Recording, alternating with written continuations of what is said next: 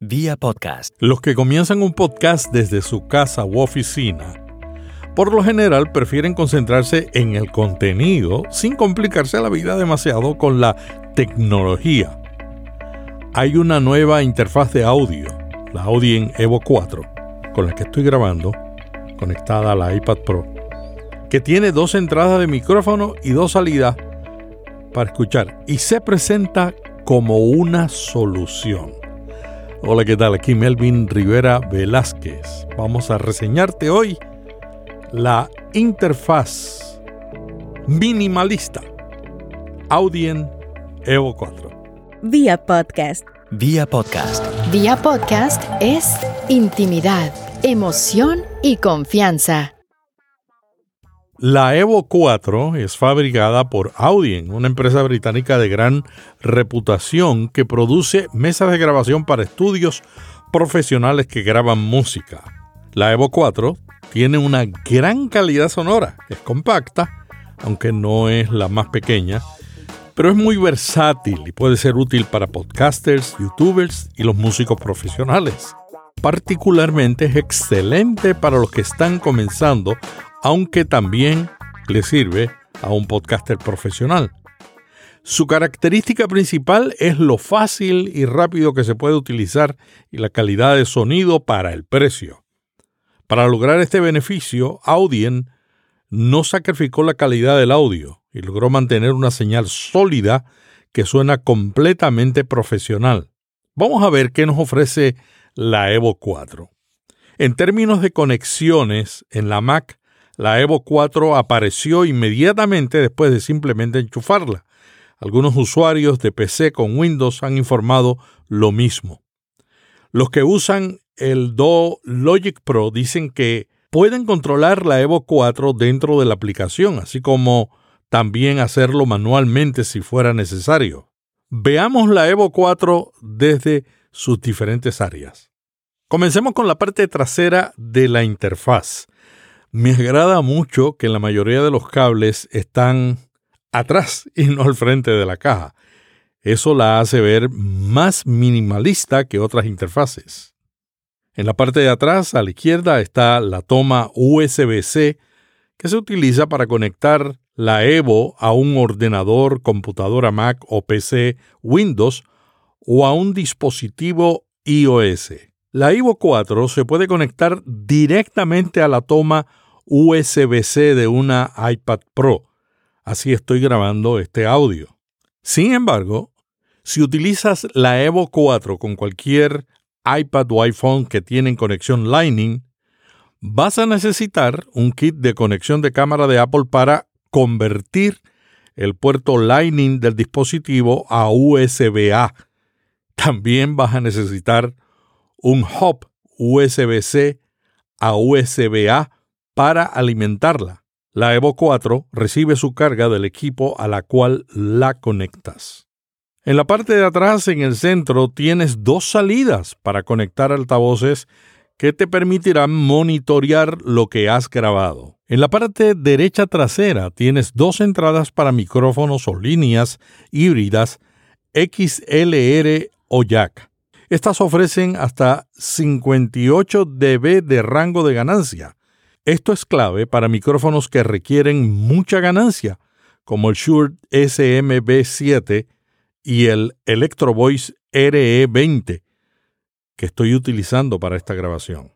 Es decir, que con la Evo 4 no tienes que invertir en un Cloud Lifter, un equipo adicional que hay que conectarle cuando se usan estos micrófonos y que vale más que la Evo 4. Para hacer una interfaz tan pequeña y barata, esto es excelente. Estas entradas se pueden configurar para funcionar como entradas estéreo o mono independientes y tienen alimentación fantasma, Phantom Power, para los micrófonos condensadores. Los convertidores de la Evo 4 funcionan a velocidades de muestreo de hasta 96 kHz. Muchos de sus competidores tienen hasta 100 92 kHz, pero 96 kHz para muchos es considerado bueno para la necesidad de un podcaster. Veamos que tiene en el tope de arriba la Evo 4. A la izquierda tiene el botón que dice 48V para configurar el Phantom Power cuando uses micrófonos condensadores. Debajo está el micrófono 1 y el micrófono 2. Inmediatamente sigue un botón verde que es el de Smart Gain.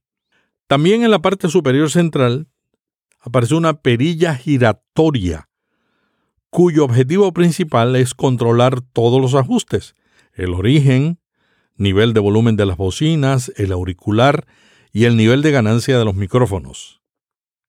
Alrededor de la perilla hay un anillo de luces blancas LED muy bonito que indican los niveles de entrada y salida. La perilla se siente bien y gira con facilidad.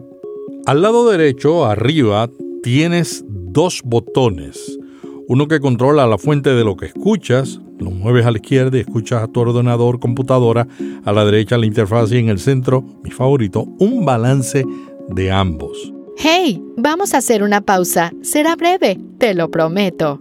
El mundo del podcasting está cambiando diariamente, por eso es necesario estar al día en las tendencias, las noticias, las herramientas, los servicios que están saliendo. Hay dos maneras de hacerlo en poco tiempo. Escuchando el noticiero Notipod Hoy, el podcast que producimos aquí, y suscribiéndote al boletín de Vía Podcast. Todos los días te enviamos por la mañana un resumen de todo lo que hemos mencionado en el noticiero Notipod hoy con los enlaces. En las notas aparece la forma para suscribirte. Boletín vía podcast. Suscríbete gratuitamente para que estés bien informado. ¿Te diste cuenta? Siempre cumplo lo que prometo. ¿Qué es el Smart Gain? Esto es lo que distingue a esta interfaz, yo diría que de todas las que existen. Es algo que te permite nivelar automáticamente la ganancia de entrada de los micrófonos para que tengas una señal fuerte pero no distorsionada. Esta es una gran función para el podcaster que comienza. Simplemente tocas el botón verde, seleccionas el o los micrófonos que vas a usar y vuelves a tocar el botón verde, esperas unos 10 segundos aproximadamente y hasta que las luces se estabilizan, indicándote que ya está listo, no comienzas a grabar.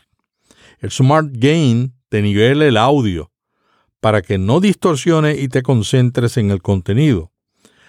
Algo valioso para los que comienzan es que puedes ajustar automáticamente el nivel de entrada de ambos micrófonos a la vez para cuando grabes una entrevista con otra persona. De esta manera, no tienes que prestar atención a los niveles de cada entrada, sino que puedes concentrarte en tu invitado y el diálogo.